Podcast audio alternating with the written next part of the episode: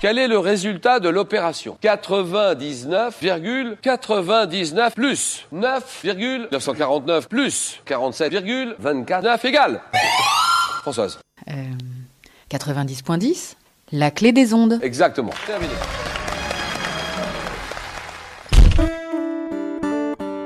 La clé des ondes ouvre le chemin des transitions.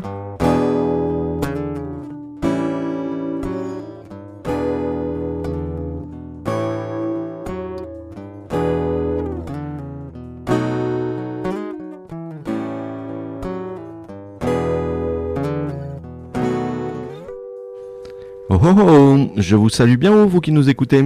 Aujourd'hui, nous recevons Franck Fortuné qui fait qui est directeur de Socopération. Bonjour Franck. Bonjour. Maxime Guéquière nous accompagne sur le chemin des transitions. Alors Franck, euh, j'imagine qu'il y a pas mal de nos auditeurs qui connaissent pas Socopération. Donc euh, qu'est-ce que c'est que cette association? Alors, SoCoopération, pour ceux qui ne connaissent pas, c'est le réseau régional des acteurs de la coopération et de la solidarité internationale. Vous savez, vous avez près de chez vous souvent des associations qui s'engagent dans des causes dites humanitaires ou d'aide au développement. Ben, nous, on essaye ici en région, Nouvelle-Aquitaine, de regrouper l'ensemble de ces acteurs certes associatifs pour ceux qui les connaissent, et, euh, mais aussi les acteurs que sont les collectivités territoriales, les universités ou encore euh, des entreprises qui s'engagent à l'international. D'accord, donc du coup vous réunissez euh, tout, tout ce petit monde pour qu'ils puissent discuter entre eux, c'est ça? Exactement, on est sur euh, une logique de concertation entre les acteurs parce que bien souvent, ben, ces, ces catégories que je viens d'énoncer n'ont pas forcément l'occasion de discuter autour d'une table, si ce n'est à travers des enjeux euh, euh, très directs, le, financement de la collectivité vis-à-vis de l'association par exemple, mais quand il s'agit de discuter de problèmes majeurs de solidarité internationale, d'aide au développement ou de secteurs thématiques, l'eau, l'assainissement, ce genre de choses-là, eh ben en fait il faut trouver des tables de concertation, des tables de dialogue entre ces différentes catégories d'acteurs et nous sommes là pour assurer notamment cette fonction-là. Et donc du coup pour euh, ceux qui ont connu euh, Cap Coopération, en fait, euh, et qu'est-ce qui s'est passé? Pourquoi c'est passé de Cap à Socopération euh? Alors, pour ceux qui ont connu Cap Coopération, effectivement, il y a eu un changement qui est issu du changement aussi de, la, de, de, de nos régions. Il y a eu une réforme territoriale en, en 2015. Nous sommes passés en format Nouvelle-Aquitaine. Donc, nous, Cap Coopération, nous étions sur l'Aquitaine. Nous avions un autre réseau homologue euh, qui avait les mêmes fonctions que nous en, en Poitou-Charentes, euh, qui était Réseaudi. Et euh, il y a encore aujourd'hui à Limoges, sur la région Limousin, un acteur clé qui est la Maison des droits de l'homme. Et nous avons monté avec be- beaucoup d'autres acteurs également, euh, Socopération, autour de cette même volonté d'assurer un service de proximité, en fait, pour les acteurs, c'est un service de concertation, mais à l'échelle de la Nouvelle-Aquitaine. D'accord. Bon, mais super tout ça. On va développer un peu plus en détail ce que euh, vous faites plus précisément, euh, juste après cette petite pause musicale. Merci. Regarde-la ta voile, elle a les la marée de tantôt te l'a déshabillée.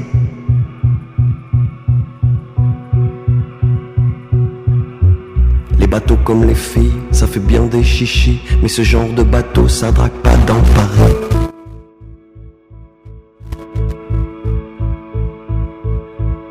T'as les yeux de la mer et la gueule d'un bateau, les marins c'est marrant, même à terre c'est dans l'eau.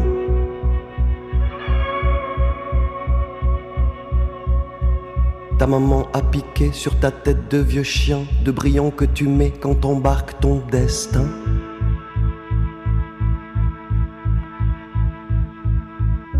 C'est pas comme un avril, un avril 68, l'eau chute, tu t'en souviens, la mer, on s'en foutait. On était trois copains avec une tragédie, et puis ce chien perdu, tout prêt à suicider quand la mer se ramène avec des étrangers. Homme, chien, c'est pareil, on les regarde naviguer, et dans les rues de Lorient ou de Brest pour les sauver, y a toujours un marin qui rallume son voilier.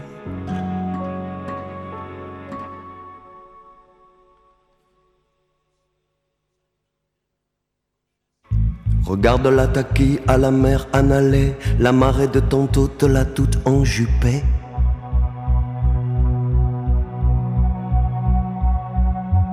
Les bateaux comme les filles, ça fait bien de chiquer, mais quand on se fout à l'eau, faut savoir naviguer.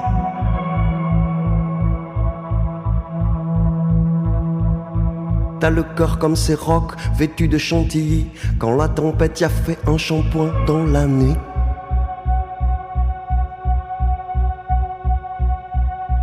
Ta maman t'accrochait deux encres aux doigts de chair et les lignes de ta main, ça se lit au fond de la mer.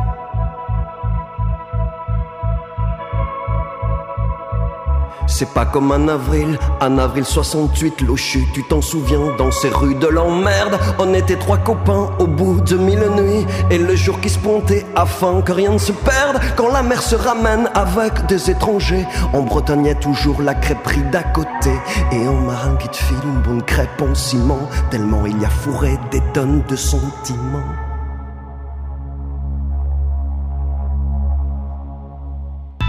Regarde la tabarre comme de la pop musique, ça fait un vrai bordel chez les macros très chic.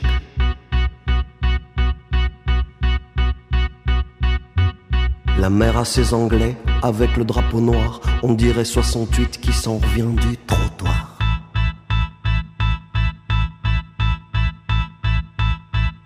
Ma maman m'a cousu une gueule de chimpanzé. Si t'as la gueule d'en je m'appelle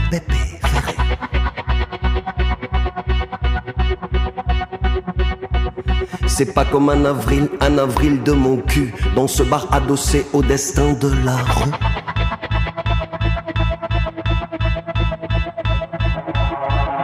Et c'est pas comme demain, en l'an de l'an dix mille. L'Ochu, tu t'en souviens, c'était beau dans ce temps-là. La mer dans les soleils, avec ou bien sans qui.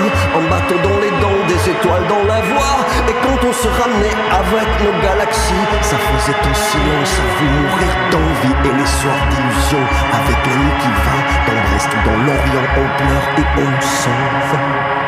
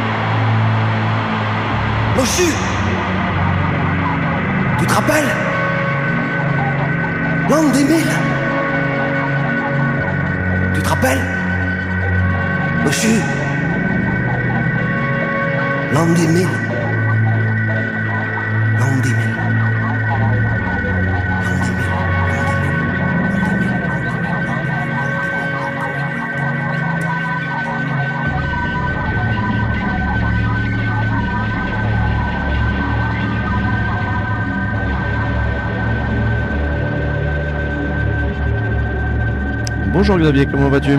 Bonjour Maxime, ça va très bien, merci beaucoup. Alors, euh, que vient-on d'écouter? On vient de s'écouter Kali, euh, le chanteur Kali qui, rem- qui reprend euh, Léo Ferret, euh, un album qui est sorti il, y a, il y a une poignée de, de semaines maintenant, un album entièrement en hommage à, à- à Léo Ferret, plus ou moins réussi, celle-là les, les plus tôt en l'occurrence, c'était Les étrangers, euh, que, que reprenait donc euh, Kali du, du chanteur anarchiste et internationaliste. Merci beaucoup Xavier. L'association Dynamo nous donne de l'énergie sur le chemin des transitions. Alors je me retourne vers euh, Franck Fortuné qui est euh, donc le directeur de Socopération et, euh, et donc du coup euh, est-ce que tu peux nous expliquer ce que sont les ODD Alors, euh, les, euh, ODD, c'est l'acronyme un peu barbare pour dire les objectifs du développement durable. C'est, euh, avant de les décrire en détail, c'est pour nous tous une formidable opportunité d'avoir un agenda clair entre 2015 et 2030 sur les euh, objectifs communs qu'on peut avoir au nord comme au sud, de territoire à territoire, sur ce que sont les enjeux du développement aujourd'hui dans des secteurs thématiques, mais aussi dans des secteurs euh, plus transversaux comme les logiques partenariales que j'ai décrites tout à l'heure. Et c'est pour nous aujourd'hui un formidable outil d'action, cadre d'action, euh, qui nous permet de dialoguer certes avec les acteurs de la coopération de la solidarité internationale, j'ai envie de dire classique, euh, les associations, les collectivités que j'ai j'ai énoncées tout à l'heure, mais c'est aussi euh, un agenda commun que nous avons avec les acteurs de l'environnement, avec les acteurs qui depuis longtemps œuvrent sur ces questions de développement durable. Et donc c'est là où l'international rejoint aussi le local sur ces questions-là. Tout fait, parce que euh, en fait, l'action que l'on mène à l'international, on, la veut la, mieux possible. Et si nous, déjà, en, France, on fait pas des choses extraordinaires, euh, il vaut mieux pas les exporter. hein. Mm, Exactement. Et puis, c'est vrai que les ODD, ce que ça nous a permis de, comprendre et de mettre en œuvre, surtout de manière concrète, c'est euh, cette formidable découverte que, que nous avons fait, la, la première depuis, depuis euh, Galilée, c'est que nous n'avions et nous n'aurions qu'une seule planète. Et donc, nos paradigmes sur le nord-sud, un nord qui aide le sud et un réchauffement climatique qui concernerait les uns et pas les autres, et ben tout ceci c'est très largement effrité euh, au sein des ODD. Donc nous n'avons plus d'autre choix que de travailler ensemble. Et quand je dis travailler ensemble, c'est local, international, nord, sud, collectivité, association, université, et tous ces acteurs-là autour de la table, autour d'un même agenda. Entreprises, et les pas oublier parce que le, en termes de, de financement, euh, la, la, fonction de, de l'État se décharge de, de, plus en plus, à mon sens. Et donc, du coup, les fondations des, des grandes entreprises sont, sont très sollicitées euh, par, euh, par des structures euh, de la solidarité internationale pour, on va dire, boucler les budgets. Et donc, du coup, ils prennent une part importante et, et c'est assez étonnant parce qu'ils n'ont pas forcément les mêmes logiques que, que les collectivités. Donc, du coup, ça veut dire qu'il faut changer son, son, son curseur de, de, place quand on est une asso d'aide au développement pour pouvoir bien leur faire comprendre un peu ce qu'on fait et dans quel cadre ça s'inscrit. Tout à fait. Mm. Euh, je pense que les, les, entreprises sont insuffisamment citées. Euh, ou alors quand elles sont citées, elles sont souvent euh, décriées parce qu'on quand on dit le mot entreprise, en fait, on, on a en tête souvent quelque chose d'assez euh, homogène. On a les, les, grandes entreprises, les firmes multinationales que l'on décrit aussi pour les impacts environnementaux qu'ils ont, pour aussi les, les actions qu'ils mènent dans les pays en développement. Je pense notamment aux industries extractives auxquelles on, on, fait souvent référence.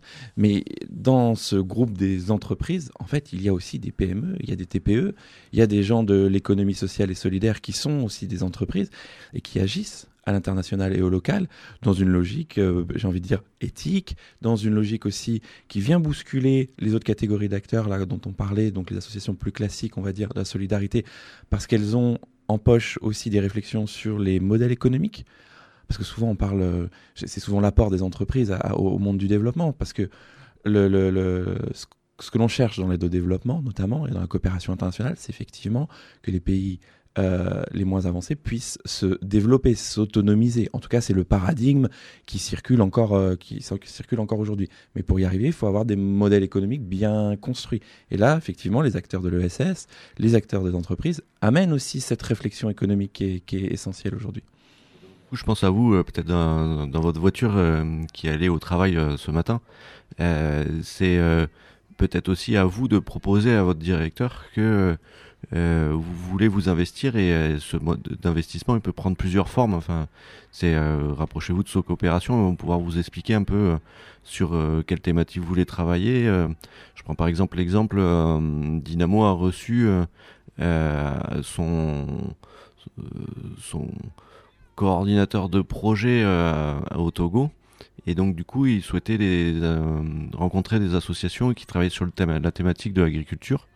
Donc Dynamo, on, est, apporte l'eau là où elle n'est pas, et donc c'est pas du tout mon domaine, euh, l'agriculture. Et donc du coup, il a, il a pris contact avec euh, Coopération, et tu me disais tout à l'heure en antenne que, que, Coopération, c'est 180 acteurs tout confondus. Donc du coup, vous avez une belle liste de tous, toutes ces personnes euh, qui travaillent sur cette thématique-là, donc l'agriculture, mais tant d'autres, euh, j'imagine. Bien sûr. Une de nos missions premières, c'est d'identifier euh, les acteurs qui sont sur nos territoires, et ils sont nombreux. Euh, je, rappelle que souvent, quand on pense coopération et solidarité internationale, un peu rapidement, on pense aux grosses ONG, on pense plutôt euh, prérogatives régaliennes, donc on pense plutôt à, une logique un peu parisienne, j'ai envie de dire, sur ces questions-là. Alors que ici, sur nos territoires, près de chez vous, euh, en Nouvelle-Aquitaine, dans ce, ces 12 départements qui composent la, la, la, région, il y a de nombreux acteurs euh, qui s'engagent à l'international dans des thématiques très variées. Là, nous, finalement, on regroupe 180 acteurs qui sont membres de cette coopération, mais dans nos bases de données, on, ré on répertorie entre 4 et 5 000 acteurs, en fait, de la coopération et de la solidarité internationale ah oui, sur l'ensemble de la Nouvelle-Aquitaine. Ah oui, 4 à 5 000 acteurs, c'est mmh. impressionnant. Alors, il y a des, dans ces acteurs-là, comme je vous le disais, il y a des, des, comment dire, des catégories bien différentes. Si on, on, on pense aux associations, par exemple, mmh. il y a des associations qui ont pour thématique centrale la coopération et la solidarité internationale. Mmh. Mais avec les ODD, on voit bien qu'il y a des associations qui n'ont pas forcément ça comme, au, comme objet social de manière centrale, mais pour qui c'est une activité euh, essentiels, ce sont des projets qui arrivent à un moment et qui viennent renforcer leur, leur, leur, leur base sociale ou leur logique territoriale. Je prendrai un exemple qui est par exemple l'association des centres d'animation de quartier de Bordeaux, qui aujourd'hui travaille particulièrement avec l'Algérie, avec Oran. Une association de centres d'animation de quartier, ça, ça, a pour vocation d'être dans son quartier, de travailler sur des, sur des missions bien précises localement. Et pour autant, l'international vient comme, comme un, un, segment bien particulier renforcer ces missions-là de dialogue local. D'accord, je, ne savais pas que vous étiez aussi, enfin que nous étions aussi nombreux euh, à travailler sur ce sujet. Hein. C'est impressionnant. Et oui, parce que souvent on pense euh, euh, quand si les auditeurs nous écoutent, s'ils entendent le mot association ou ONG, ils font dire oui, bon, en fait, c'est la Croix-Rouge, c'est Médecins du Monde, c'est Médecins sans frontières, mais pas que. En fait, ça, ce sont les noms qu'on connaît le plus facilement, le plus intuitivement. Mais il y a beaucoup d'autres acteurs qui sont euh, qui sont là localement, qui ont besoin aussi d'acteurs engagés à leur côté. Je pense à des dispositifs évidemment de bénévolat qu'on connaît classiquement, d'engagement bénévole, mais il y a également pour les plus jeunes les services civiques, il y a des manières de s'engager international via les volontariats de solidarité internationale, et j'en passe. Et donc on va faire une petite pause on va demander à euh, Augustine de nous présenter euh, une vidéo pour aller plus loin sur cette thématique.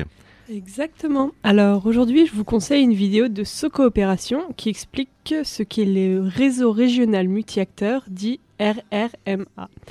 Ces structures impulsent les dynamiques qui participent à favoriser l'équilibre et l'équité dans le monde. Elles regroupent les acteurs régionaux qui œuvrent dans ce sens. Elles sont là pour vous guider si vous souhaitez vous engager.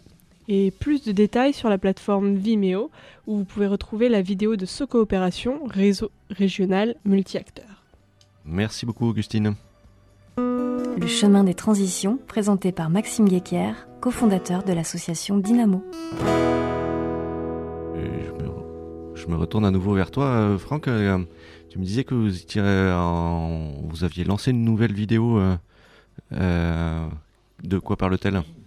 Très très récemment, comme je l'expliquais, les, les, ODD nous ont poussé à, nous tourner vers des acteurs avec qui traditionnellement on, avait moins de moins de liens ou, moins de projets en commun c'est notamment les acteurs de l'environnement. Euh, je pense au réseau euh, Graines, je pense à des acteurs comme l'IFRE euh, et, d'autres qui sont des acteurs très bien implantés sur le territoire, qui travaillent sur les agendas 21, le développement durable, ces questions-là localement avec les par exemple le parc naturel des Landes de Gascogne. Et très récemment, nous avons fait une rencontre à Châtellerault et nous avons mis en, place cet espace de concertation entre, certes, les réseaux là que, je cite, et j'en oublie, j'en suis désolé, mais également les membres de ces réseaux-là, en disant qu'il y avait un espace de dialogue qu'il fallait, euh, qu'il fallait construire entre nous. Mais tout ceci vient pas de nulle part. Tout ceci vient du fait que, structurellement, euh, Aujourd'hui, certes, les ODD nous, réunissent, mais avant, nous avions des espaces bien, euh, bien séparés, et c'est encore un petit peu le cas euh, au niveau institutionnel. Nous avons un ministère des Affaires étrangères pour ce qui nous concerne, et de l'autre côté, nous avons un ministère de la Transition écologique. Qui pilote les ODD là-dedans? De manière transversale. C'est une question complexe. Officiellement, effectivement, le ministère de la Transition écologique est engagé là-dessus. Mais les acteurs de la coopération internationale ont aussi des choses à dire et bien d'autres, les acteurs de l'éducation et, j'en passe.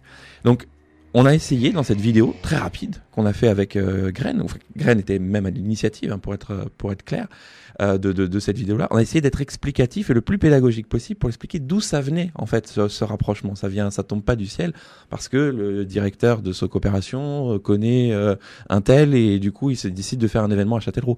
Non, tout ceci est emboîté à des agendas internationaux, nationaux et que l'on reprend localement sous forme d'actions très concrètes sur nos territoires. Et donc on peut la trouver où cette vidéo alors? Alors vous pouvez la trouver en ligne sur le site de Socopération, sur le site de Graines. Très prochainement, on est en train de caler les derniers éléments autour de, cette vidéo, mais d'ici une à deux semaines, elle sera sur les, sites et évidemment sur les réseaux sociaux.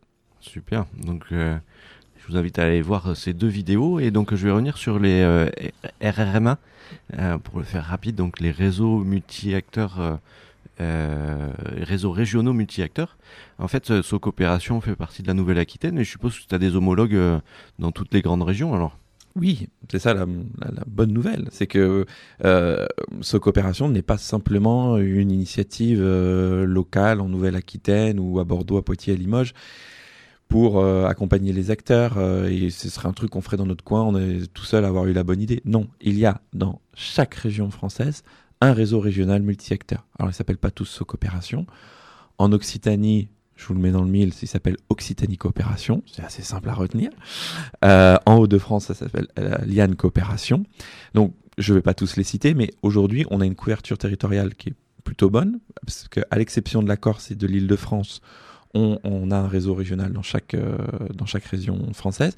Et depuis peu, sous l'impulsion et le financement du ministère des Affaires étrangères, on a des réseaux qui s'ouvrent dans les dom Et ça, c'est une très bonne nouvelle pour nous. Mm. C'est une très bonne nouvelle parce qu'évidemment, la, question régionale dans les dom ne se pose pas du tout de la même mm. façon que dans euh, les espaces euh, métropolitains. Et donc, ils viennent aussi nous apporter euh, une, réflexion euh, tout autre sur ce qu'est un réseau régional, une logique de concertation locale. Je me permets de le citer, le premier qui a été mis en place, c'est en Guadeloupe, c'est Caraïbes Horizon. D'accord, ah bah, super, ça va falloir aller les voir. et, euh, et, après, je me pose une question sur, sur coopération. Vous êtes une équipe de combien de personnes à peu près Alors, on, on, est une équipe de 7 personnes aujourd'hui. 4 alors répartis sur euh, sur Bordeaux et Poitiers en termes de, de, bureaux mhm. euh, physiques, mais évidemment on est on est présent euh, dans toutes les dans toutes les villes de la Nouvelle-Aquitaine, soit sur des espaces de formation, soit aussi en appui à des acteurs relais qui sont là localement. je pense par exemple à Action Solidaire à La Rochelle, je, je l'ai cité tout à l'heure, je pense à la Maison des Droits de l'Homme à Limoges. il y a la maison aussi des citoyennes à, à Billère, près de Pau. Il y a mais je ne vais pas tous les citer, mais il y a beaucoup d'acteurs sur lesquels aussi on s'appuie localement pour faire des, des, activités selon aussi la demande locale et les besoins locaux en termes d'accompagnement de, et, de, et de renforcement de capacité. Alors, tu as cité les formations et euh, Dynamo a participé à plusieurs de ces formations. Et, et quand on accueille un nouveau, euh, un nouveau bénévole au sein de l'association, on, l'envoie justement euh, vers ces formations. Quelles, quelles sont-elles un peu dans les grandes lignes? Alors, la, question de la formation à ce coopération est une question, est une mission plutôt euh, essentielle. Euh, en effet, aujourd'hui, dans le contexte actuel de, l'aide au développement, qui est un contexte euh, qui est un contexte de professionnalisation des acteurs de l'aide. Alors, professionnalisation ne veut pas forcément dire que toutes les associations ou tous les corps constitués vont avoir des, des salariés, etc., pour faire leurs activités, mais ça veut dire qu'il faut acquérir des compétences, en fait, pour gérer des projets, pour gérer des partenariats, pour analyser les situations aussi euh, politiques locales, etc. Donc toutes ces compétences-là, nous, on essaye aussi de les renforcer au sein des, associations particulièrement, mais pas que, aussi, au sein des collectivités territoriales. Et euh, pour nous, un des piliers, un, pilier central pour, de, la formation, c'est la question de la gestion de projet. La gestion de projet, c'est un, une des formations qu'on fait chaque année, qu'on fait dans les départements, au plus près de nos acteurs, pour justement renforcer cette logique de gestion des projets de coopération et de solidarité internationale c'est un élément important, mais c'est pas c'est pas le seul. On voit aussi que euh, des acteurs nous interpellent sur des questions ben, bien particulières. Par exemple, la gestion d'un partenariat, c'est pas la même chose que la gestion d'un projet. La gestion de l'interculturalité, comment comment on gère dans un projet les, les situations d'interculturalité? Les questions de genre aussi sont des questions essentielles aujourd'hui.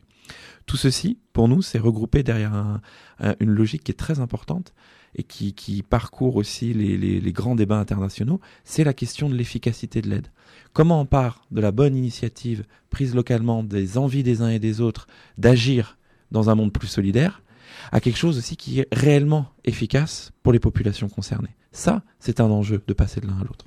Oui, tout à fait. que je pense par exemple à énormément de puits qui ont été construits en Afrique. Euh, euh, parce que c'est un domaine que je connais, mais il y en a tant d'autres exemples. Euh, donc ces puits ont été installés parce qu'à cet endroit-là, il y avait la nappe euh, et, donc du coup, le, la personne qui arrive avec sa foreuse, il a creusé, il a mis en place la pompe et la pompe, elle n'est pas du tout utilisée parce que à cet endroit-là, c'était un, un, lieu de culte ou ou parce que il y a eu un mort à cet endroit-là et donc du coup, du coup, il y a les, habitants ne, souhaitent pas utiliser ce puits et, donc prendre en compte les besoins, c'est vraiment fondamental dans, l'aide au développement et dans la solidarité internationale. Je suppose que tu as d'autres exemples? Non, j'en ai, beaucoup d'autres, effectivement, mais qui vont dans ce sens-là. J'aimerais rebondir sur ton exemple parce que je le trouve particulièrement probant sur aussi la nécessité qu'on a aujourd'hui euh, de certes renforcer notre capacité, comme j'ai dit tout à l'heure, mais aussi d'être dans, dans un dialogue multi-acteurs. C'est pas simplement des mots galvaudés euh, euh, qu'on mettrait sous forme d'acronymes et, et qu'on essaierait de, de, de, de, présenter trop, trop rapidement. Dans l'exemple que tu, que tu donnes, particulièrement, on voit bien que la question de construire un puits, c'est pas simplement d'avoir un ingénieur qui calcule le débit, euh, etc. Et, ou d'un bon gestionnaire qui dit euh, combien ça revient, la foreuse, etc. C'est, il faut aussi qu'on dialogue avec des universitaires, avec des anthropologues, avec des gens en capacité d'analyser les situations locales qu'on discute aussi les situations d'interculturalité en disant mais attendez euh, l'eau c'est un besoin vital donc du coup euh, on, peut creuser un puits tout le monde a besoin d'eau. Mais en fait c'est un peu plus compliqué que ça. Il y a des logiques territoriales aussi qu'il faut analyser il y a des logiques coutumières il y a des logiques euh, de droit aussi de droit foncier de droit.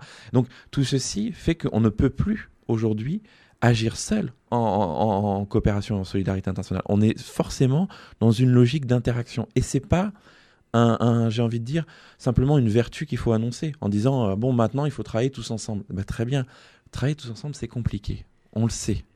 Donc, il faut aussi qu'on ait des réseaux, alors ici, en région Nouvelle-Aquitaine et dans les régions françaises, mais aussi sur, place, dans, nos pays partenaires, qui sont des gens, alors c'est souvent des gens, mais des fois il y a des institutions ou des réseaux ou des associations, des collectifs associatifs qui sont en capacité voilà, de réunir ces différentes catégories d'acteurs pour dialoguer sur des projets concrets sur le terrain. Voilà, ouais, c'est peut-être aussi le, rôle des, ambassades de pouvoir réunir tous ces personnes-là. Et, je prends par exemple aussi les, groupes pays que vous mettez en place euh, qui sont super intéressants. nous, on intervient au Togo, mais du coup, euh, s'il n'y a, pas un autre acteur en, Nouvelle-Aquitaine qui intervient aussi euh, dans la même région ou, dans la région juste en dessus, en dessous, et du coup, qui peut, qui peut nous apporter, par exemple, les, correspondances pour les enfants, lors de, son voyage et nous inversement euh, sur sur du matériel ou, euh, quoi qu'est-ce. Donc du coup, euh, c'est toujours super intéressant de pouvoir se rencontrer. et donc, tu as d'autres d'autres exemples de, groupes pays qui... Alors oui, les, groupes pays qu'on met en place visent effectivement à assurer cette concertation. Bien souvent, on agit dans son coin, même ici en, Nouvelle-Aquitaine, et on ne sait pas que euh, à quelques kilomètres, il y a une autre association qui agit sur le même territoire euh, en, Afrique ou, ailleurs dans le monde. Ça crée des situations un peu ubuesques. Alors ici sur le territoire, si on n'en a pas conscience, euh, bon c'est une chose, mais nos partenaires à l'international, ils le voient bien, ça, ces éléments, ces éléments-là de, non-coordination. Donc on essaye de mettre en place des, groupes pays. Alors je, crois qu'à l'ONU, il y a 198 euh, pays répertoriés euh, membres de l'ONU.